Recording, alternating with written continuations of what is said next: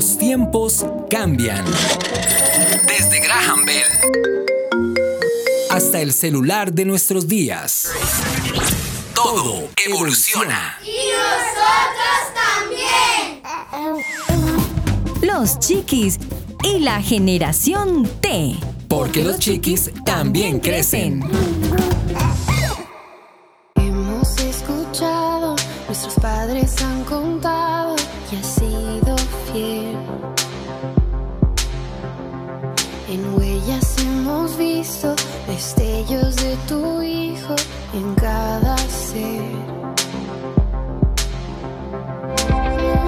Escuchando Los Chiquis y la generación T.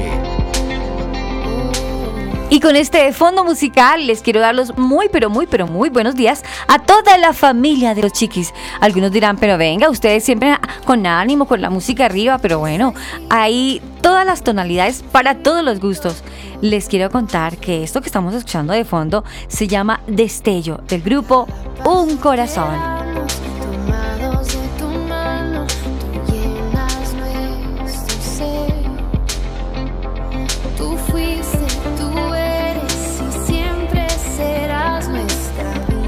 Estoy segura que si yo digo que Dios es siempre y siempre será Dios en mi vida, estoy segurísima que para Alejo también. Alejo, muy buenos días. Muy buenos días, Aris, ¿cómo están? Bien. ¿Cómo están? ¿Cómo vas tú? A los oyentes, muy bien, súper. Esta canción de fondo me encanta, ¿Ah, de sí? hecho, porque el de este género me encanta a mí. Me da como, como que me tranquiliza, no sé, me encanta Ah. este género, así que Con tal que no te me duermas durante el programa, todo está bien. ¿Cómo vas, Alejito? ¿Bien o no? Bien, súper aquí desayunando.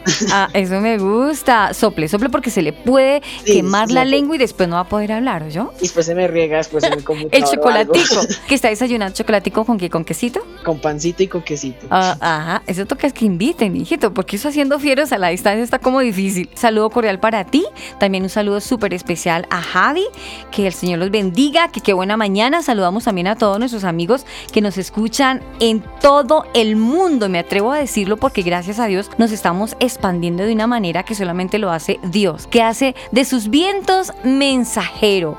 Le damos gracias a Dios por todos los amigos que quizás es la primera vez que nos escuchan en algún lugar del mundo. Sería bueno que nos dejen conocer su concepto, su opinión de este su programa. También quiero que sepan que nos pueden encontrar en Facebook como Los Chiquis y la generación T. También nos pueden encontrar en el fanpage, Twitter, también estamos ahí como Los Chiquis, oficial. Estamos por todos lados, por todos lados. También estamos en su En todas casa. las redes. En todas las redes, sí señor. En su casa y en su corazón. ¿Te parece bien, Alejo, si empezamos dándole gracias a Dios? Claro que sí, Aris. Dale. Honra al Señor.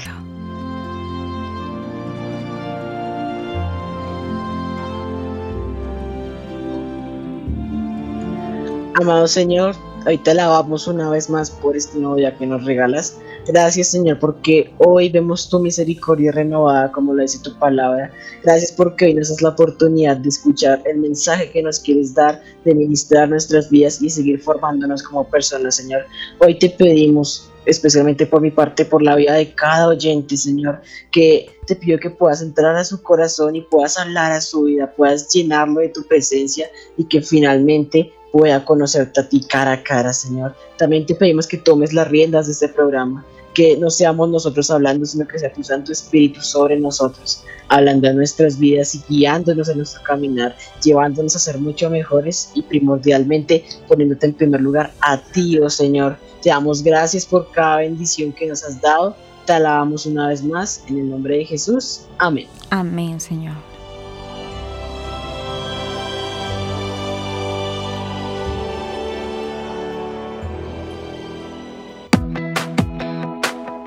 Chatea con nosotros. Línea WhatsApp 305-812-1484. 305-812-1484. Los Chiquis y la generación T. Te leemos. Hemos escuchado, nuestros padres han contado y has sido.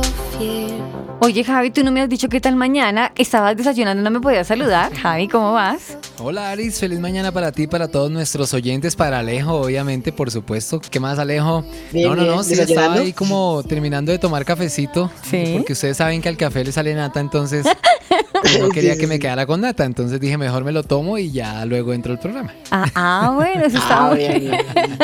Ya es que después cada sacar la nata de ahí, no, no, no. Guácale, guácale. Javier. ¿Cierto? Sí, No aguanta. No, nos gusta. Javi y Alejo, yo tengo una pregunta que me pica en la lengua. Ajá. Bueno, pero es Alejo de Alejo ya sabemos eso, pues, eso es pan comido la respuesta. No, yo quiero es que me pica porque quiero preguntarle a Javier. Sí. Javi, ¿tú todavía estudias? Eh, Sin palabras. No, eso ya son años, años mozos. ¡Oh, mozos! ¡Oh, mozos! Años mozos. ¿Sí? No, mira, Arisita, pues ya oficialmente Mm, que yo esté en una institución ahorita estudiando oficialmente, no. Pero uno estudia por su cuenta cosas, ¿no? Porque hay que estarse actualizando, hay Claro. que estar investigando, hay que estar aprendiendo cosas, poniéndose al día con la tecnología. No vaya a ser que Alejandros nos eh, atropellen con Cachete. la les tecnología. pase. No creas, a mí me pasa. Es el mensaje. A mí me pasa, a mí me pasa. A mí sí me la, la tecnología, humildemente lo digo, aunque el programa de, de, de, de la tecnología, a mí me cachetea la tecnología. Sí. Uf, Sí, bastante. claro. A mí claro. todavía me da golpes Tenemos así que estar en, en ese proceso de aprendizaje, Ari, si no nos quedamos. y es un problema. Y, Se quedan atrás. gravísimo. ¿Sí, Sí, o no, ya. Cada día que la tecnología avanza más.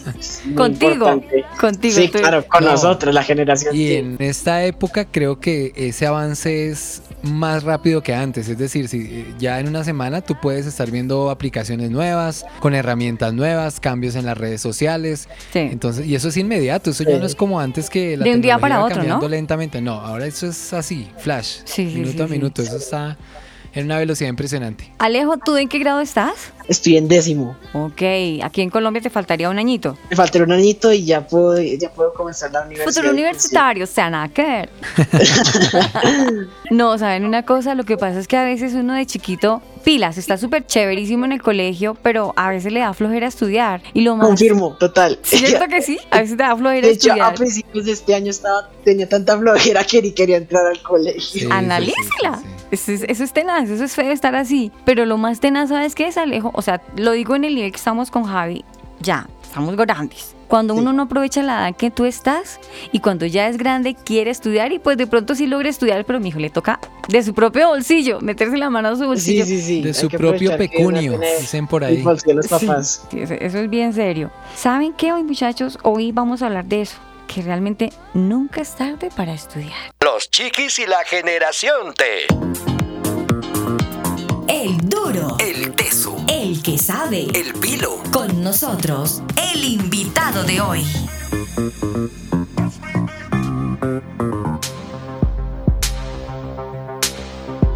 Aris Osorio está en los chiquis y la generación T. Bueno muchachos, yo les quiero contar, hablando de que nunca es tarde para estudiar, hoy tenemos realmente, como nos dice la cuña, un teso, un duro, que se ha levantado pulso a pulso, que no se ha arrugado, diríamos aquí en Colombia, que quizás se ha doblado en algunos momentos, como la palmera. Doblado pero no quebrado. Ha sido un hombre fuerte y valiente. Quiero contarles a Alejo, Javi, a todos nuestros amigos oyentes a esta hora de la mañana. Nos acompaña en la mañana el doctor Misael Fajardo Fajardo. Es un hombre eh, en lo personal muy amigo. De verdad es una persona que admiro mucho por eso la invitación en la mañana de hoy. Pues les quiero contar que él es un gran empresario aquí en Colombia en el ramo de la salud. También trabaja en el y se desempeña desde las terapias alternativas y la medicina biológica. También les cuento que el doctor Misael es autor nada más, nada más ni nada menos que 12 libros, ¿se pueden imaginar? Uy, 12 no. libros. Alejo, tú 12 que eres libros. Alejo, que es un loco leyendo, ahí te voy a dejar para que ahorita nos cuente cuál de esos libros Buena quieres la escoger. aclaración. Sí. Alejo es un loco leyendo. Leyendo. sí, sí, sí, sí. Y saben qué? Algo que me gusta que nosotros aquí en Colombia tratamos de, de que todo lo que compremos sea nacional, que sea lo nuestro, porque hay que apoyar a nuestro, a nuestro país. Él tiene una gran empresa aquí en Colombia, él es gerente general de una empresa nacional en el área de la salud. Pues hombre, a él le queremos dar los muy buenos días, contentos de tenerlo aquí en el programa de los chiquis y la generación T. Doctor Misael Fajardo, bienvenido a los chiquis y la generación T. Hola Aris, Javier, Alejo, muy buenos días para ustedes y gracias por la invitación a este programa que me gusta mucho. De verdad que para mí es un placer poderlos acompañar y compartir con ustedes historias de vida, historias de aprendizaje, de crecimiento y muchas cosas más. Muchísimas gracias por la invitación. Doc, agradeciéndole de verdad por su, su tiempo y su humildad, porque sabemos que como lo dijimos al instante, usted es un hombre ocupado, empresario, y por consiguiente anda súper ocupado, pero gracias por sacar ese tiempo de calidad. Gracias. Javi. Bienvenido, doctor Misael.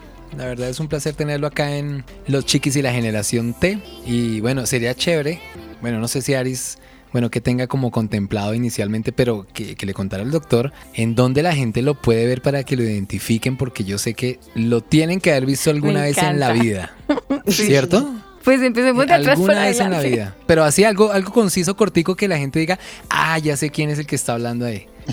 Con mucho gusto. Mire, y pues yo les comento que entre otras cosas hago todos los días unos programas de televisión. En el canal 1 todos los días estoy desde las 6 de la mañana Ajá. hasta las 7 y 30 de la mañana. El programa se llama Cambio Total. Sí. Y también estamos en un canal que se llama Red Más. Estamos ahí en canal 107 y canal 1007 de Claro.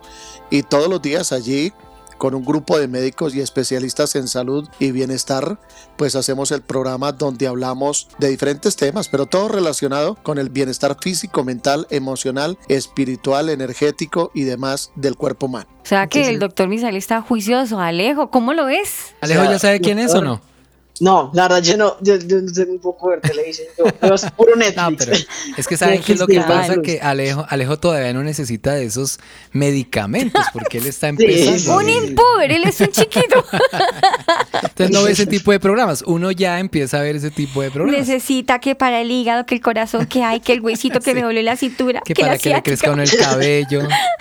Sí, sí, sí, sí, sí. Pero Alejo, te invitamos a todos los amigos que nos escuchan en el exterior. Sí, es un canal aquí en Colombia, por lo menos el canal principal es en el canal 1, donde el doctor Misael Fajardo Sí. lo podemos contemplar en las mañanas en sus programas, hablando de eso, de temas de la salud. Pero Doc, más que hablemos de la salud, hoy queremos hablar de usted, conocerlo a usted. Déjenos conocer un poquitico su corazón, su vida. Me permito, me, to- me permito tomar el atrevimiento por lo poco o lo mucho que, que distingo de usted. Sé que ha sido un hombre que le ha tocado guerreársela en la vida. Hablemos un poco de ese hombre esforzado, de ese gran empresario que es hoy día, pero que cómo comenzó. Hablemos de la parte educativa también. Pues, ¿qué les cuento? Yo vengo de una familia colombiana, una familia donde mi madre tuvo nueve hijos, todos con mi papá. Mi papá, eh, una persona que no dio para tanto. Lo, él lo que hacía era embarazar a mi mamá como tal.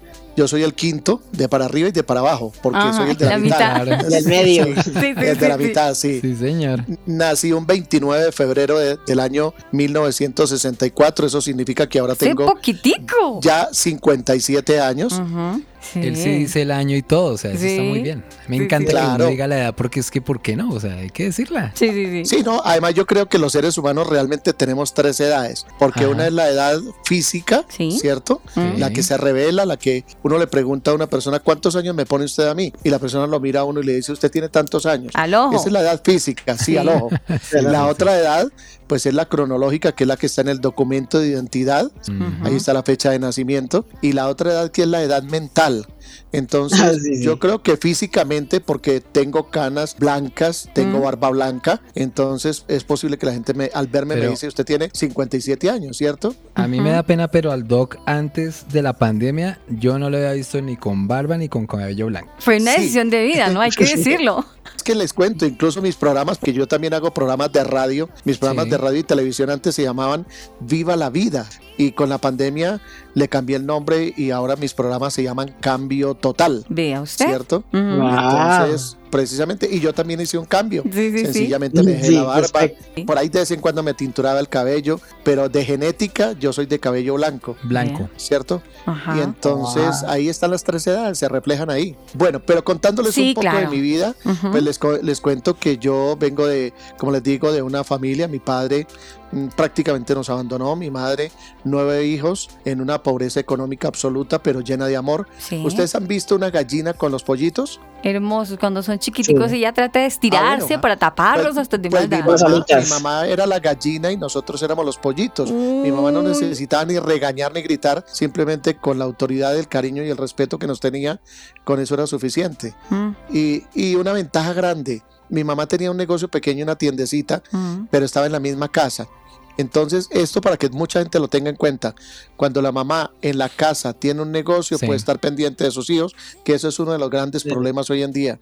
Sí. Muchos hijos se están descarriando porque papá y mamá trabajan y entonces los hijos con quién se crían, a veces solos, Mm. a veces con la empleada del servicio, a veces eh, con malas compañías porque no hay quien los controle y demás. Con el Entonces, internet. Ese es un punto, la internet. Sí, La Alejo. internet que es una gran herramienta, pero como todas las herramientas del mundo, depende cómo se utilice, Sí. porque puede Sí. servir, servir para construir, pero también para destruir.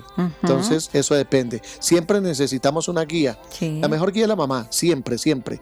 Incluso yo soy padre, tengo dos hijos, pero yo siempre digo que la mejor guía, el mejor orientador siempre es la madre de uno. Bueno, y entonces crecimos en la pobreza absoluta. De niño tuve poca oportunidad de estudiar. Ya de adulto tuve la oportunidad de estudiar, me gradué, soy médico. Creé las empresas, porque no es una empresa, son varias, con bastantes sucursales. Tengo más de 100 empleados. Entre esos empleados, muchos médicos. Comercializamos, vendemos, distribuimos productos, pero también atendemos consulta médica. Con un lema, quien no vive para servir no sirve para vivir. Eso es real. Entonces, claro, Real, por supuesto, nosotros creemos Sí. que la, la base siempre es, incluso cuando ustedes hagan oración, siempre tengan en cuenta, pidan para ustedes, pero siempre pidan para los demás. Cuando uno piensa en el colectivo, cuando uno piensa en mi bienestar, pero también pienso y pido por el bienestar de todo el mundo, las cosas son mejores. Dios nos ayuda y nos guía y nos entrega y nos da facilidades. Doctor Misael, me nace una pregunta. Vemos a una mamá súper esforzada como una gallinita arropando a sus polluelos y, y ellos obedeciendo. Esa mamita, ¿qué estudio ella, ella, pudo darte a ti o pudiste terminar el colegio porque ella te lo costeó, diría uno aquí en No, Colombia? no, no, no, yo llegué como hasta el tercer año nada más. Con, eh, con lo que yo tenía porque los recursos eran muy básicos y, y nueve hijos para Además alimentar. eran nueve, sí. Sí, Que eran nueve, nueve nueve, nueve. Es más, le cuento una cosa. ¿Qué? Dormíamos todos en una sola cama y nos ¿De soñábamos todo lo mismo. sí, está bueno. Buen No, chiste. Lo, de nos soñábamos todo lo mismo. Buen Lo- chiste. lo de nos soñábamos todo lo mismo es mentira, pero dormíamos todos en una cama, una Qué sola cama para todos, porque Sí, la sí, situación sí. era muy, muy difícil. Precario. Pero mire, les voy a decir una cosa, y ahí queda el aprendizaje más grande quizás de esta entrevista. El amor todo lo puede. En este mundo solamente hay dos palabras que mueven al mundo, amor y egoísmo. Cuando hay amor todo es posible, cuando hay egoísmo todo va hacia atrás, Nada todo va en logra. reversa. Cuando hay amor todo va hacia adelante. Y mi mamá no tenía dinero, pero tenía amor. Y eso era suficiente. Incluso les voy a contar una cosa. Mi mamá murió de 79 años y recuerdo una frase antes de morir. Me la dijo. Me dijo, yo puedo morir tranquila. Y le pregunté por qué dice eso. Me dice, porque todos mis hijos me salieron buenos. Ay, Dios mío, qué palabra Ah. tan Y, y su mamá también le inculcó o les inculcó el tema de que uno tiene que servirle a la gente y pensar en el colectivo, Doc. Claro, con el ejemplo, buena vecina, buen ser humano, porque es que ese es el punto. Uno tiene que ser bueno con uno, pero también tiene que ser bueno con los vecinos y tiene que ser bueno con la sociedad, con su ciudad, con su país, con el planeta Tierra. Ser bueno significa eso, servir, siempre pensar en los demás al igual que en uno. Amar los unos a los otros como yo os he amado. Tal vez esa frase le suena, ¿no? Sí, sí, claro. La, la palabra del Señor no- nos la indica. Es bien interesante y de manera corta nos lo, lo está haciendo doctor Fajardo. Gracias porque estamos conociendo un poquitico de esa vida. O sea, hasta tercero de primario, primario bachillerato. Sí, no, primaria. Primaria, imagínate. De ahí para allá, todavía eras un chiqui, eres un, eras un joven. ¿Qué te impulsó? Porque nada que ver con lo que estás haciendo ahorita, con lo que eres ahora. ¿Qué te impulsó a continuar estudiando? ¿Dónde estuvo el impulso? Para ser honesto, lo primero que a uno lo impulsa siempre es salir de las necesidades físicas que uno pueda tener, me refiero a las cosas materiales, Sí. ¿cierto? Ujú. Pero un día uno se da cuenta que no es tanto lo material, sino que es qué consigo yo y para qué me sirve cada cosa que yo consigo. Entonces, cuando tú te das cuenta que lo Sí. que Dios te presta, porque todo es prestado en esta vida, tú lo puedes utilizar para guardarlo en una forma egoísta o lo puedes utilizar para servir al mundo. Sí. Y eso fue lo que yo hice. Es como el conocimiento, el conocimiento no es de nadie. Entonces cuando tomé la decisión de escribir libros, era plasmar en el papel las preguntas que la gente se hacía día para brindarle respuestas, Ujú. pero por escrito, porque como decían los abuelos, lo que está escrito, escrito está. Queda escrito. Mm. Perfecto. Sí, así es. Alejito, ¿querías preguntar algo? Sí, eh, Doc, ¿por qué escogió la carrera que quería estudiar? Porque hay muchas carreras. Sí, Está ¿por qué que, que la carrera de arquitectura, ingeniería. Bueno, fue porque, No. porque escogió Sí. estudiar esa carrera. Pues Alejo, te cuento, realmente yo no escogí la carrera, yo creo que la carrera o me iluminó Dios o la carrera me escogió Ajá. a mí, porque simplemente yo empecé por necesidad buscando algún negocio para pues eh, Sobrevivir. recibir el sí, para sobrevivir, recibir el sustento. Y entonces Sí. empecé colocando una tienda de productos naturales, ¿cierto? Sí. Y allí comencé a vender productos naturales que tienen que ver, digamos, con la salud. Entonces, productos para el estómago, para la piel, para el cabello, cositas así. A lo que uno Y llamaría una tienda ¿Qué tiene para el cabello, Doc? Muchas cosas. Hay muchas cosas. En, Me en- en urge. la empresa, en la empresa que nosotros manejamos hoy, en total manejamos más de 7 mil productos. ¿Para el bueno, cabello? No, no, no, no, no, no, para todo, En para general. todo. Claro que es que les voy a decir una cosa, en el Señor. cuerpo humano todo tiene que ver con todo. Claro. Un problemita Sí. del dedito gordo del pie puede tener que ver con el cabello, porque en el cuerpo humano todo está conectado.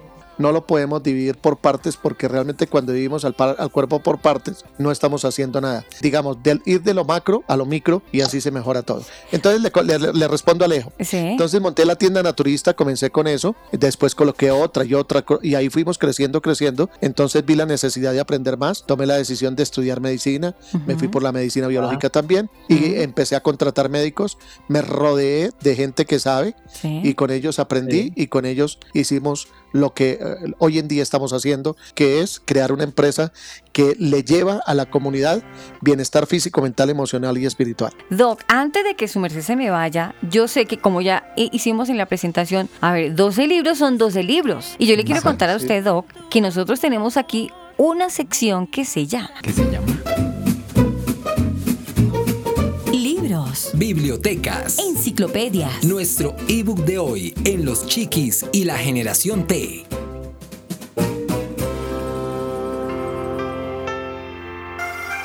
Como usted escuchó, Doc, no, tenemos nuestro ebook. Entonces, no sé, Alejo, si te parece, tú que eres tan buen lector, dale la pregunta al Doc, a ver, referente al tema. Doc, ¿qué libro nos puede recomendar para este programa de hoy? ¿Qué dice? ¿Por qué es Bueno. importante estudiar y que nunca es tarde para estudiar? Bueno, les quiero comentar lo siguiente. Yo he escrito 12 libros, como les decía. Sí. Hay un libro, por ejemplo, que se llama Las terapias de la felicidad. Y hay otro libro muy importante que quizás es el que les voy a recomendar en el día de hoy. Se llama Equilibrio es la clave. Si ustedes hacen un análisis en el mundo entero, todo es equilibrio. Todo, absolutamente Sí. todo es equilibrio. Sí. Cualquier cosa que se desequilibre, ahí viene el problema. Por ejemplo, el cuerpo humano se enferma porque algo le falta o porque algo le sobra. No se enferma por nada más. Ujú. Esa es la respuesta. Cuando usted pregunte por qué nos enfermamos, que también es un título de un libro mío, así se llama, ¿por qué nos enfermamos? Es porque algo falta o porque algo sobra. Piensen en el malabarista allá en la cuerda floja. Para cualquiera de los dos lados que se caiga, se friega. Entonces lo que tiene que mantener es el equilibrio, como cuando uno va en bicicleta, cuando uno va en moto, cuando uno va caminando, cuando uno está bailando, todo es equilibrio. Dese cuenta que el equilibrio de la Tierra nos lo da la Luna en su punto donde está. Si la Luna se aleja o se acerca, la Tierra se enloquece, empieza a girar más rápido, más lento y entonces nos acabamos la raza humana. Entonces todo es equilibrio. Sí. Lo que tenemos que aprender es eso, que en la vida todo es equilibrio. Incluso lo más sublime que existe, que es el amor, tiene que ser con equilibrio, porque cuando se desequilibra se convierte en alcahuetería y puede producir mucho daño. Ya para finalizar, Doc, la pregunta de oro. En medio de todo este conocimiento que Dios le ha permitido adquirir en su vida y en su trayectoria, ¿nunca es tarde para estudiar? Nunca es tarde para estudiar. Yo me gradué medicina como a los 40 y algo de años. Mire usted. Wow. ¡Wow! Y de Nunca es tarde para 28, 40, y- 40 y cuántos, Doc? 44. Y de bachiller me gradué como a los 28. ¿Verdad?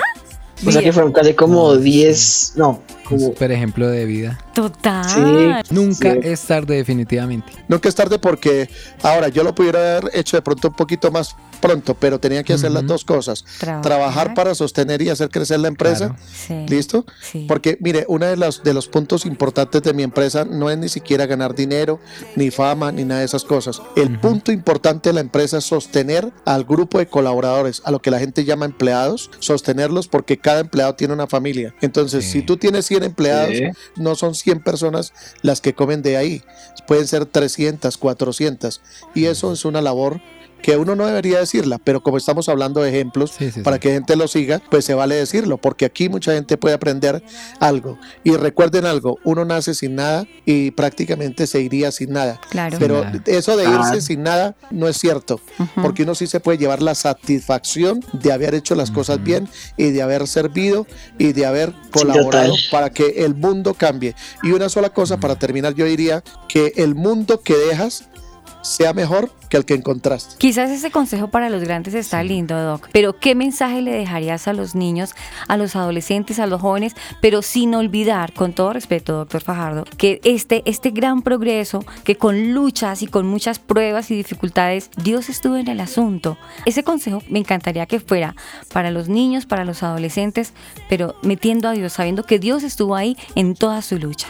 Si tú me preguntaras qué es Dios, incluso la Biblia se resume en una sola palabra, amor. Amor. ¿Cierto? Sí. Entonces, Sí. con amor todo se puede y siempre, por ejemplo, si alguien te ofende, procura por antes pedirle perdón a esa persona. Sí. Para pelear se necesitan dos. Sí. Entonces no vamos a pelear, vamos siempre a anteponer el amor por encima del egoísmo. Esa es la clave para muchas cosas. Y sencillamente con amor todo se puede porque Dios es amor y el amor lo es absolutamente todo. Así Y a los niños sencillamente que aprendan a crecer, a vivir en amor, olvidar el egoísmo. Y de esa manera se puede crecer demasiado, demasiado. Y seguramente el mundo será mejor si hay amor. Si no hay amor, el mundo no tiene sentido. Así y otro de los puntos claves que tiene el doc y, y- y- y por lo que ha logrado, todo lo que ha logrado y lo que le falta por hacer seguramente, es eh, lo que enseñó Jesucristo. Jesucristo no vino a ser servido, sino a servir. Así es. Esos son otros de los principios es. de los que estaba hablando el doctor. Lo noto es que Además- él parafrasea, parafrasea partes de la sí, Biblia, sí. las parafrasea. Sí, sí, sí. Pero las No, tiene además- ahí. Sí. Además que hay otra cosa muy importante y es que sencillamente en el mundo todo retorna. Entonces lo que uno da, eso es lo que recibe. Recibe- Y recibe si la sirve, pues sencillamente Sí, señor. el mundo le sirve a uno. Entonces la clave es esa, dar para recibir. Doctor, que el Señor lo bendiga. Estamos muy contentos de haber escuchado, de haberlo escuchado y de haber pasado este tiempo que yo sé que para Alejo y para Javi fue un, un ratico ameno, agradable y de Sí, sí. Sí, así es. Sí, Muy, nada muy es bueno. imposible. Con el amor de Dios, con el poder de Dios, con el amor todo, todo, absolutamente todo es posible, incluso lo increíble. Si yo le cuento a ustedes que en mi niñez aguanté hambre, ustedes no lo creerían, ¿cierto? Si yo les diría que en mi niñez tuve que dormir en unos cartones en el suelo, no me lo creerían. Pero si yo les dijera que yo también he dormido en el Bur Al Arab Oh. en Dubai, ¿Le, le creemos? ahora Yo le creo. Conozco 57 países y me di el lujo de dormir en el Bur Al Arab. No lo digo como una cosa Sí, sí. de, de- Ustedes- de Para dárselos, no, no, no. No, no, no, no, no. Es para mostrar que todo es posible, que es posible todo que uno duerma en el suelo, ¿cierto? Pero también que un Sí. día duerma en el Bur Al Arab, que es uno de los hoteles más finos del Qué mundo. maravilla. Bueno, yo creo que queda una enseñanza de vida con el doctor Misael Fajardo. Nuevamente, doctor, que el Señor lo bendiga, que Dios lo siga guardando y siga siendo instrumento de bendición para tanta gente que lo rodea. Muchas gracias. Amén, que así sea. Y además hay un punto muy importante ahí para rematar, y es que siempre, así tengamos 100 años, seguiremos siendo chiquis. Eso. Gracias. Eso.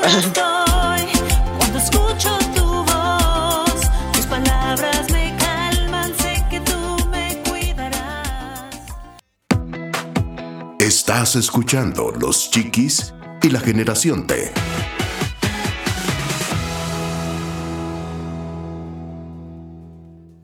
Todo lo puedo por la fuerza que me das. Nada es imposible. Hey, it's Planet Shakers. Escuchamos Los Chiquis.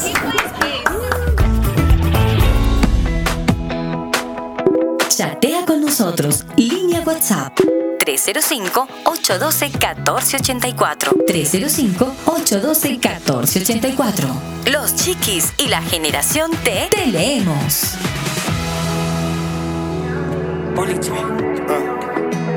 Arde mi pecho. Alejo Rodríguez está en Los Chiquis y la Generación T. Y continuamos aquí con nuestro programa Los Chiquis y la Generación T, tratando un tema genial que nos aplica para todos, desde el más chiquito de la casa, desde el bebé de la casa Sí. hasta, el, hasta el viejito, más viejito. Sí, y es. Nunca es tarde para estudiar y estábamos con el doctor Misael Fajardo que nos está dando muy buenos consejos de vida y además hablando un poco de su vida académica y de su vida personal y más que sus consejos son geniales. ¿Cierto que sí? Sí, Sí. esa sabiduría.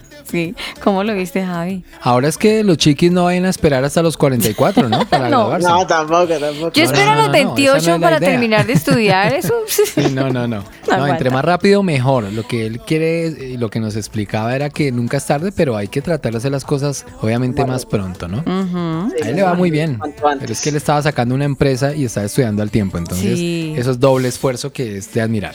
De ser empresario y estudiar al tiempo. Guerrerito, sí, señor. Sí, señor. Javier Carrillo está en los chiquis y la generación T. Tenemos un invitado, otro invitado de lujo para el programa de hoy, para el programa de los chiquis y la generación T. Sí. Y es Juan Rodrigo Bedoya González. Ujú. González. González, González. González. Salió con eco ahí, González, González. Sí, sí, sí, sí. Nacido en Manizales, ¡Huepa! Caldas. Esa ciudad me parece bonita, ¿saben? No la A mí conozco, también, pero querido. me gustaría conocerla, de verdad. No, no he ido a Manizales. Eso es lo Manizales, más lindo, Caldas. querido, señor. Nació el 9 de marzo. Y dicen que nació un martes en mayúscula. Yo creería que no nació el martes, sino... 1967. ¿Sabes qué, Javi? ¿Qué El martes cumpleaños, ahorita el martes. Ah, bueno, pero es que, que me confundió la redacción. Qué vaina, hombre. Dice nacido en Manizales Caldas, el- pero sí nació un 9 de marzo. Sí, el claro. martes está de cumpleaños. Sí, sí, Eso sí, es lo que sí. decir acá. Ajá. Sí, ya casi. Y bueno, no sé si él me autoriza a decir el año en que nació, pues, como que ya lo dije, ya que caramba. Tótelas. Pero por supuesto. 1900 Uy, ah, ya, ya, por ahí está. Nacido en está. 1967, profesor de la Universidad de Antioquia de tiempo completo, una muy buena universidad Qué además. bien. Docente del área de lenguas extranjeras. Uy, tan chévere los idiomas. Un apasionado de su trabajo. Le encanta compartir con la gente y es fanático de la educación. Y me imagino que de la buena educación, bienvenido, profe Juan Rodrigo Bedoya González, González, González, González. Gracias, Javi, por ese saludo tan, tan eco. Buenos días a todos y muchísimas gracias por la invitación. Por aquí, fascinado de estar en un programa de radio como este y también fascinado de escuchar a ese ser humano tan especial que acaban de entrevistar. Me pateé, como decimos nosotros acá en Sí. lenguaje más coloquial, toda la Me entrevista. pateé, vea, Sí, sí. me pateé la entrevista. la Sí. toda. Muy bien, y muchas gracias y por aquí estoy a sus órdenes. Profe, ¿cómo le gusta que le digan Juan, Rodrigo o lo llamen por su apellido? Doctor Bedoya, señor González, ¿cuál de todas las anteriores? Juancho. Juan. Tengo el doctor y lo uso únicamente Rodri. cuando paso facturas de cobro. Ahí sí pongo el doctor. De resto no. Ah, entonces no le digamos así, digámosle. No, ni riesgo. Profe No, Rodrigo. no. Yo soy profe, yo soy Rodrigo, Rodri. En la Rodri. universidad me dicen Juanro. Upa. eh, Juan, sí, ah, claro, Juan así. Rodrigo. Yo le voy a decir profe Rodrigo. Me Sí, encanta. ya es el profe. Listo, vamos, Sí. profe. Profe, muchísimas gracias por estar con nosotros en esta mañana. Y como usted lo dijo, se pateó la, la entrevista anterior, nos tocó el corazón, pero estamos completamente seguros que usted no va a hacer la diferencia y también va a ser la balanza. Haber escuchado a- al doctor Misael Fajardo y ahora escucharlo a usted, yo sé que vamos a quedar sentaditos y las cuentas claras con un profesor a bordo y con el tema que vamos a tratar. Y me voy de una vez con la pregunta, profe. ¿Nunca es tarde para estudiar? No, nunca es tarde y los ejemplos son muy claros. Hay gente que a los 60 se ha dedicado incluso a aprender una segunda lengua y lo ha logrado. Querer es poder, dicen por ahí. Hay que tener voluntad, hay que tener metas, hay que fijarse objetivos en la vida. Y si uno de sus objetivos es estudiar y usted tiene 30 o 40 años y quiere empezar, arranque. La edad no, no puede ser un límite para muchas cosas en la vida. Hay otras para las que sí. Uno, por ejemplo, no podrá pretender ser gimnasta olímpico a los 70 años. Sí, Eso como complicado. difícil. Sí, pero Sí, hay muchas otras cosas que sí se pueden hacer y seguramente con disciplina, con entrega, se puede lograr. Sí, eso es cierto. Profe, antes de conocer esa parte académica, gracias por la respuesta. Y ojalá esté pendiente Alejito, porque esto en la parte académica es muy importante. Conozcamos un poquito de, de su vida, de ahora sí, de ese amigo Rodrigo Bedoya. ¿Cómo fue su vida académica? Normalita, un niño que, que fue criado con su papá, con su mamá, que le cubrieron su estudio, todo su bachillerato, también le cubrieron su universidad. ¿Por qué no nos permite conocer un poquito de usted? Sí, por favor. Bueno, yo nací en Manizales, Mm. pero tengo que confesar, muy a mi pesar, que no la conozco. Ay, no puede ser. Sí, lo que pasa es que yo no ¿Cómo? le quito, yo no me puedo quitar Oh. el, el lugar de nacimiento, pero de verdad que no, nunca he ido a Manizales desde muy pequeño, ando por acá, eh, por Antioquia, para los que no son del país, Antioquia es un departamento al occidente del país, es una región cafetera, andina, eh, muy bonita y con gente muy pujante, muy echada para adelante, como decimos. Ah, nací de una pareja de un señor y una señora, el señor completamente invidente, Wow. la señora con una limitación visual severa y ella pues me heredó a mí y a mi hermano, nos heredó esa limitación. Nosotros somos tenemos una limitación visual bastante fuerte que hoy a mis... Ah, pues como ya Javier me delató, ya voy a mis 53 años, pues eh, ya se ha ido agravando, incluso ya perdí un ojo, yo veía por los dos, ya solo veo un poquito por uno de ellos. Pero mm, de resto fue una vida normal, en la pobreza, como él contaba el doctor anterior también. Francamente, creo que le fue peor a él en muchos aspectos, por lo que él contaba. Sí. Eh, pues nosotros éramos dos y bueno, sí llegamos a tener momentos en la vida muy difíciles, pero mi papá se las ingenió siempre para que nunca nos fuéramos a la cama sin comer algo. Qué bueno. Eh, a pesar de pues, su ceguera y que no tenía mayores estudios, era músico. Él vive todavía, tiene 86 años. Un, muy- un músico muy bueno y tocaba en la calle, tocaba en los restaurantes donde, donde le dieran trabajo. Vea. Y con eso nos levantó a todos, mi mamá muy pendiente de nosotros en la casita, haciendo la comida, la ropa, etcétera, etcétera. Profe, perdóname, pero notando de manera respetuosa la limitación que cada uno de esos dos papás tenían, pero esforzadísimos, porque tu Sí. mamá también con un Sí. limitante, tu papá por supuesto, pero no fue un yo no puedo que los críen los tíos porque a mí me- a nosotros nos quedó grande. Eso es de No, admirar. eso no, no, eso no. Desde pequeños a nosotros, a mi hermano y a mí, nos buscaron la educación. Muy chiquitos, en, eh, muy pequeños, en una escuela que yo no sé si todavía existe, que se llama Instituto Colombiano para Ciegos, algo así, en, en en Bogotá. Sí, sí, señor. Sí. Bogotá. Sí, sí, nosotros estuvimos allá y después en Medellín. Ya el- la primaria la terminamos acá en Medellín y el bachillerato también se hizo acá en Medellín. Cuando yo terminé el bachillerato, yo iba terminando el bachillerato, yo empecé y yo quería estudiar en una buena universidad, pero mis papás pues no tenían los recursos. Pero Sí. había una beca del municipio donde, donde está el colegio que se llama el municipio de Itagüí, se llama el municipio de Itagüí, Mm. había una beca que se le daba cada año al mejor bachiller. Y desde tercero yo dije, esa beca tiene que ser para mí porque si no yo no voy a poder estudiar, eh, me va a tocar ponerme a vender lotería o algo por ahí. Entonces me dediqué y me la gané. Me la Ay. gané. Ay, súper bien. ¿Cómo ves eso, Javi? No, Sí, pues una la- maravilla.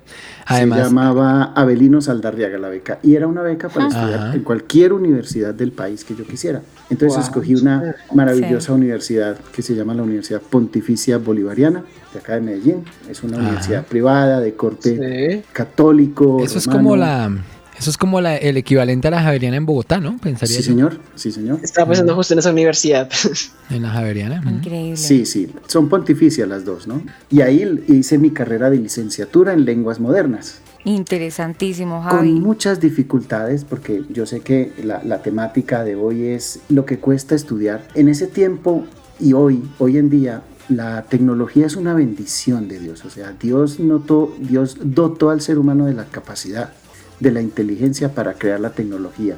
Hoy en día, las personas que tenemos muchos tipos de limitaciones, pero por ejemplo la, limitación visual, tenemos a nuestro alcance la tecnología, los computadores hablan, los celulares hablan, y hay una cantidad de ayudas que nos permiten estudiar y ser autónomos, no depender de la prima o el tío que quiera tener tiempo para sacar sí. y leerte el documento, sino que lo pones en un escáner, lo escaneas. Gracias a eso hice mi maestría, hice mi doctorado, dicto mis clases, he, he dado seminarios en diferentes partes del país, incluso en el exterior. Wow. Todo eso gracias al apoyo de, de la tecnología. Entonces es una maravilla, pero en ese tiempo no existía la tecnología y uno dependía de una eh, una figura que se llamaban los alfabetizadores, que eran muchachos de, que ya se iban a graduar de bachillerato Ah, sí, y señor. ellos prestaban ese servicio social, que era ir a, había un instituto que se llamaba Instituto Nacional para Ciegos, INSI. A nosotros, por ejemplo, yo que estudiaba inglés, imagínense, mi carrera era en, en inglés y en francés. Y esas muchachitas de colegio que no, no tenían ni idea, entonces que me leyeran, ellas leían como les sonaban. Entonces ya empezaban, tis, moter, moter, has. Moter. Y yo, y yo tenía que, y yo, y yo iba pasando al braille lo que ellas me iban dictando. Ay, no, por Dios. Era la clase O sea de que si lo de hacían mal. Lo hacía Ah, mal, sí, aprendía no. mal. No, Aprendía uno- mal. Claro. no, afortunadamente yo siempre he tenido el toque para eso de, los, de las lenguas. A mí me encantaba. Yo estudié el idiomas por un profesor, de esos grandes ejemplos de vida que uno tiene. Mm, Yo tenía un profesor de francés, Darío se llamaba. Y era un hombre apasionado por el francés en el colegio, en el bachillerato. Cuando yo empecé a estudiar con él, yo no sabía una sola palabra de francés. Y a las dos o tres semanas yo siempre le participaba, yo siempre le... Y una vez me llamó y me dijo, Juan Rodrigo, ¿usted por qué no estudia idiomas? Idiomas. Usted le va bien con esto, usted le gusta, usted se apasiona. Y el hombre me empezó a darme a mí y a otros tres o cuatro gomosos, como les decimos aquí, motivados, clases. Incluso yo iba, mi jornada era por la tarde y el profesor en la mañana, uno o dos días a la semana, nos regalaba dos o tres horitas adicionales de francés. Wow. Súper bien. Claro. Y de ahí me quedó el gusto, de ahí me quedó el gusto y Pero- seguí, luego hice la carrera y bueno. Profe, ven, ven, te pregunto, dijo algo muy cierto, es que en ese entonces no estaba la tecnología tan avanzada como ahorita. Ese profesor que te, te enseñaba y te regalaba una o dos horitas más, ya tenían computador en ese entonces. Una pregunta, dos, con las personas que compartían contigo la clase, eran personas con baja visión como, como tú, ¿cómo hacías? ¿Cómo, ¿Cómo era esa parte, de, ese punto de ejemplo? Contigo era braille y con ellos, ¿cómo era ese espacio? Ustedes saben más o menos cómo funciona el braille, ¿cierto? Eso tiene, es como una pizarra, a ver, como una regleta que uno abre en dos. En el medio uno mete un papel de cierto grosor, preferiblemente cartulina o bon, y cierra esa regleta y luego con, una, con un punzón, que es como una punta de un lápiz, de un, perdón, una punta de una puntilla gruesa, uno perfora y hay unas combinaciones de puntos que es lo que genera las letras. Pero claro, yo no tenía con qué darme el gusto de, de comprar cartulina para hacer cuadernos. Entonces, ¿saben qué usábamos? Directorios telefónicos. Entonces, un directorio telefónico en ese tiempo eran gruesos, ya eso hoy ni existe. los páginas amarillas, ¿no? Sí, sí. Páginas las- amarillas, y- sí. Y las blancas. Idea de eso. El Impuber. Nos- sí, sí, nosotros cor- cortábamos esos directorios en dos o tres pedazos y con eso sacábamos, entonces, y los forrábamos con cartulina. Entonces el cuaderno de biología, el de matemáticas, eran pedazos de directorio telefónico. Y le poníamos de a tres hojas a cada hoja para que diera el grosor más o menos y pudiera uno escribir el, el braille. Y no, las personas, yo decidí regularizar la educación desde, desde el bachillerato. Bueno, es que no había educación media, para, especialmente para limitados visuales. Había escuela de primaria. De ahí para allá uno tenía que entrar a un colegio regular. Difícil, difícil. Eh, la curiosidad de algunos, el, el matoneo de otros, la burla del otro, pero siempre había gente que le ayudaba a uno. Siempre había quien se hacía amigo de uno, quien quería colaborarle. Y como no me iba mal, gracias Sí. a Dios, entonces también había el pegado, el que quería estar conmigo porque estudiaban y aprendían. y Contigo. etcétera. Como de todo. Había materias en las que me iba como a perro en misa, ¿cierto? Como, por ejemplo, cálculo, trigonometría, porque el profesor llegaba y explicaba, y yo estaba a tres metros de distancia del tablero y explicaba. Yo sí, le cuento una cosa, profe. Si usted, digamos, en la condición con la que estuve estudiando y todo el tema, y yo sufrí con esas materias tan difíciles y nunca logré entender bien el cálculo y la trigonometría, pues calculen ustedes. Ah, Tenaz, complejo. Sí, yo, yo hasta desde que estoy empezando a ver eso. Yo quiero preguntarle algo con respecto a, a- a la condición de la visión. Y es, ¿cómo hago? Es que no sé cómo formular la pregunta. Él te va a entender, como profesor te entiende. Fórmulala, fórmulala. Dale. Sí, es que ya me enredé, pero, pero es que a mí me cuesta trabajo entender cómo hacen para aprender, para capacitarse, cómo hacen para desarrollar esas habilidades de la forma que lo hacen, porque es que es admirable verlos en su caso, por ejemplo, llegar a ser profesor, ser Por profesional, favor, claro. hacer un doctorado, Sí. eh, hacer todo eso, luego irse a otros países a, a capacitar gente, a capacitar, ya pasar de ser alumno Sí. a capacitar A gente. Sí. Entonces, a mí me cuesta mucho trabajo y los admiro muchísimo. No sé cómo lo logran. Eso es ¿qué, qué hay que hacer, mejor dicho, profe, para, para ¿Cuál es poder llegar allá a ese punto tan alto? Yo tengo como mensaje, como moto, se dice en inglés motto, como una especie de eslogan de vida. Hay, Sí. hay una frase que, que me gusta mucho de Ortega y Gasset que dice, yo soy yo y mis circunstancias. La frase es más larga y seguramente tiene otro significado, pero yo la aplico para mí. Eh, uno es lo que es de acuerdo con el contexto que lo rodea y, y- y hay decisiones que se toman, etcétera. Uno es, en la vida de uno es uno y sus circunstancias y eso, eso es muy difícil de cambiar. Am, cuando se habla de, de- de- de ciertas cosas, a veces la gente eh, generaliza. Entonces, por ejemplo, llegan y dicen, ay, es que los cieguitos son muy inteligentes. Hay cieguitos muy inteligentes, hay unos muy burros, hay unos buenos, hay unos, hay unos malos, hay de todo. Eh, Otras personas, y sobre todo las personas que tienden a, a educar ciegos, piensan, eh, o- o a- adquieren esta posición como de, ellos ven con los ojos del espíritu. Hay- no hay cosa que yo más deteste que me digan eso. Que digan eso. Sí, es que eso de que uno ve con los ojos del alma y que uno es un ser superdotado, casi sublime. Seres humanos que llevamos una carga a cuesta y que, es, y que es difícil. Cualquier limitación es difícil porque te pone en desventaja. Hay gente que tiene más que uno, pero ha hecho menos en la vida. Pero no hacen nada. Por- pero porque Sí. también yo soy yo y mis circunstancias. Vaya, mire a ver en qué. Porque a pesar de que, por ejemplo, yo tuve unos padres pobres y etcétera, pero eso ellos jamás permitieron que nos desviáramos del camino de la educación. Porque mi papá, si algo tenía claro, es que para salir adelante nos teníamos que preparar. Claro. Entonces, eso ayuda mucho. Javier, en la vida todo eh, lo que uno quiere lo va, lo va buscando, a veces, a veces lo consigue. No hay que llevarse ese cuento, pues tampoco de que todo lo que quieres lo puedes. A veces se, se puede, a veces no. Conozco gente con, con limitación visual que son abogados, otros que son, llegaron a ser hasta magistrados de las, de las cortes, y conozco gente que toda la vida pide limosna desde chiquitos hasta que se mueren. Entonces, es cuestión de, de la vida, de lo que se va presentando, de las personas que tienes al- alrededor, etcétera, etcétera. Sí, profe, conociendo es- ese mundo tan interesante y esa forma de pensar tan clara, tan decidida, eh, no se deja enredar ni tampoco se deja intimidar ni por los comentarios ni por las circunstancias de la vida. Realmente yo, incluso Javi y Alejo, yo escuchando al profesor le agregaría una frasecita más al tema del día de hoy. Nunca es tarde para estudiar, pero cuando se quiere y se puede, se puede. Realmente. Profe, y ahora esa relación con esos alumnos, ah, ¿se ha encontrado con alumnos, tal vez con alguna limitación para algunos, porque para ellos no es un limitante? ¿Qué dicen esos alumnos? ¿Qué dicen cuando lo ven? Cuando ha tenido Sí. la oportunidad de tenerlos face to face. Sí, yo he tenido todo tipo de alumnos. Tengo muy buena relación con mis estudiantes, me quieren mucho. Asesoro tesis de maestría, he asesorado tesis de doctorado y siempre la idea que se llevan es que hay alguien ahí que está para ayudarles. Porque esa es mi, mi concepción. Yo quiero que el estudiante no se sienta aplastado ni presionado, sino ayudado. He tenido estudiantes Sí, he tenido estudiantes con limitación, limitaciones de varios tipos e incluso ceguera.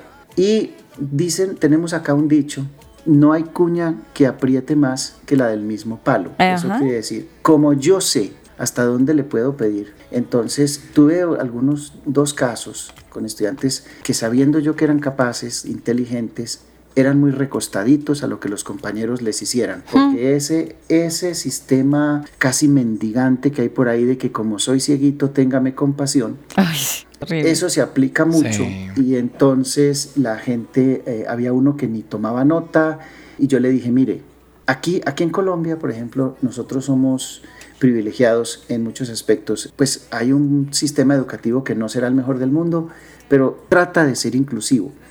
El gobierno, y no le estoy haciendo propaganda al gobierno ni más faltaba, pero al César lo que es del César, el gobierno, por ejemplo, tiene un programa que se llama Convertic y es un programa mediante el cual las personas con limitación visual podem- podemos adquirir un software que se llama JAWS for Windows, JAWS Sí. para Windows, que si usted va a comprarlo le cuesta mil y pico de dólares. y el gobierno te da las licencias totalmente gratis y le da las licencias a las instituciones, a las universidades, a quien quiera tener, y el, el gobierno paga por eso. Entonces, es algo que, que en otros países, lo- seguramente los compañeros o las, las personas, los amables oyentes de otros países van a decir, pero ¿cómo que allá les dan eso? Sí, aquí, aquí nos dan eso. En otras partes la gente o lo compra o eh, lo consigue pirateadito, ilegal, craqueado decimos acá. Entonces es eso, es la, la relación con mis estudiantes ha sido buena y yo les, a los que tuve con esas dificultades, yo les exigía, les decía, no, qué pena, pero es que yo también sé lo que es ser como usted y usted tiene su limitación, pero también tiene... una pregunta, eh, ya que toca el tema de los estudiantes que les exige, yo quisiera que me respondiera esta pregunta, es de que tal vez muchos oyentes también la tengan, y es que, ¿qué podemos hacer con esos días en los que uno está como todo perezoso, de no quiero hacer nada hoy, yo quiero estar acostado todo el día, no quiero hacer nada? Lo digo porque me ha pasado. Típico de esos jóvenes de ahora. Sí, sí, sí, sí, Pregunta de un estudiante, profe. Sí, sí, exacto, o sea, es Lo que que- hay días, hay días de días, uno amanece Lo que pasa, de- Alejo, es que lo que pasa, Alejo, es que los estudiantes y especialmente los adolescentes y los muy jóvenes están en esta era de lo digital, están en esta era del confort, de la comodidad. La comodidad. Están en sí. esta era en que todo es fácil, todo llega rápido y hay muchas distracciones que también podríamos llamar tentaciones. Mira que hay, hay muchachos que, que se dejan llevar tanto por esto del gaming, por los juegos, que Sí. incluso llegan a perder eh, eh, su, su confort psicológico. Yo tuve- hemos tenido el caso en la universidad de, de muchachos que llegan a un punto en que se suicidan eh, y cosas así. Sí, cosas así. Eh, un muchacho se nos encerró una semana entera porque no podía soltar el juego, no podía. Los padres de él vivían en, otro, en otra región del país, tuvieron que venir pues casi que tirar la puerta y sacarlo del apartamento para poderlo dar, hacerle un tratamiento, porque la cosa Por es complicada. Es otro mundo. Y las prioridades, las prioridades van cambiando, Alejo. Entonces, para la era mía, para, para los de nuestra edad, nosotros los de 40, 50, estudiar era una necesidad para salir adelante en la vida, porque había que forjarse una profesión. De pronto, para ustedes, eh, por ahora lo más importante es ser popular en Facebook, tener amigos, eh, estar en un grupo, ser aceptado. Entonces son cosas que se van dando. Eso no quiere decir que vamos a justificar la pereza. Estamos ex- explicando las causas. Eh, no, pero a la pereza hay que aplicarle la frase de al mal tiempo, Buena darle, cara. Al mal paso darle prisa y ¿Ah, al mal tiempo buena cara. Profe, pero yo decía molestando lo de la pereza. Profe, profe, hablando de pereza, yo de verdad no es que tenga pereza de decir se nos acabó el tiempo. La pereza que me hace tener que despedirnos y tener que decirle, profe, de verdad que quisiera escucharlo. Yo estoy segura que Alejo quiere escucharlo y yo sé que a Javi le quedaron preguntas ahí sobre la mesa. Sí. Pero lamentablemente, ay Dios mío, profe, el tiempo corre y nos, se nos Y fue. se va. Nah, Y se el va. tiempo, el tiempo en radio es oro. Así Es es. oro, sí, señor. Así es, profe. Pero de verdad que aunque fue corto por- y nos faltó mucho conocerlo, nos faltó conocer muchísimo más de usted, es un ejemplo de vida. Y esperamos, esperamos que muchos adolescentes que la estaban pensando de que dejan para mañana, no, no, nos dijo el profesor, no es para mañana lo que puedes hacer hoy y nos dejó otras enseñanzas de vida desde su infancia, desde su, entre comillas, limitante, porque para él no ha sido una limitante tener una baja visión. No, para nada. Eso me gusta, nada. eso me gusta, Javi y Alejo, de que vemos un hombre que no se ha limitado y que tiene No, un no, corazón, se nota, un corazón muy abierto para, para la gente. Esa calidez que se le escucha, ¿no? Aris, pues es que ha llegado más lejos que tú y que yo. Sí, es cierto.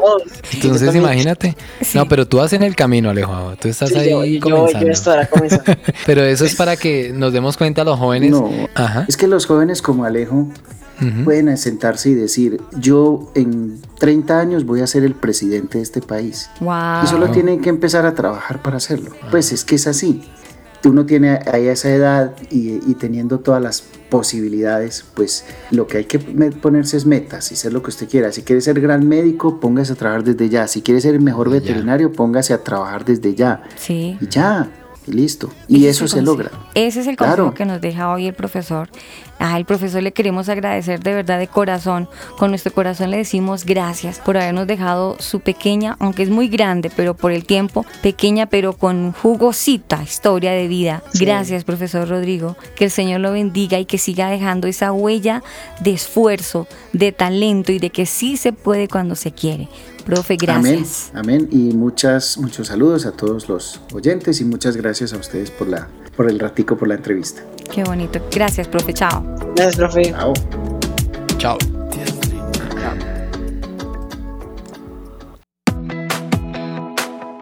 Chatea con nosotros. Línea WhatsApp 305-812-1484. 305-812-1484. Los chiquis y la generación T te leemos.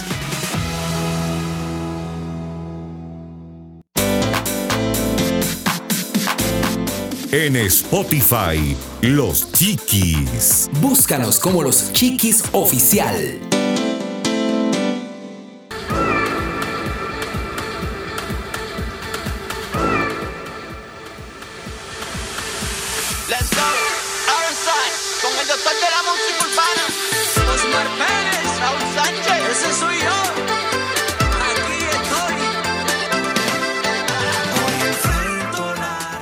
Bueno, vamos finalizando ya nuestro programa de hoy. Los chiquis y la generación T, el tiempo se fue volando.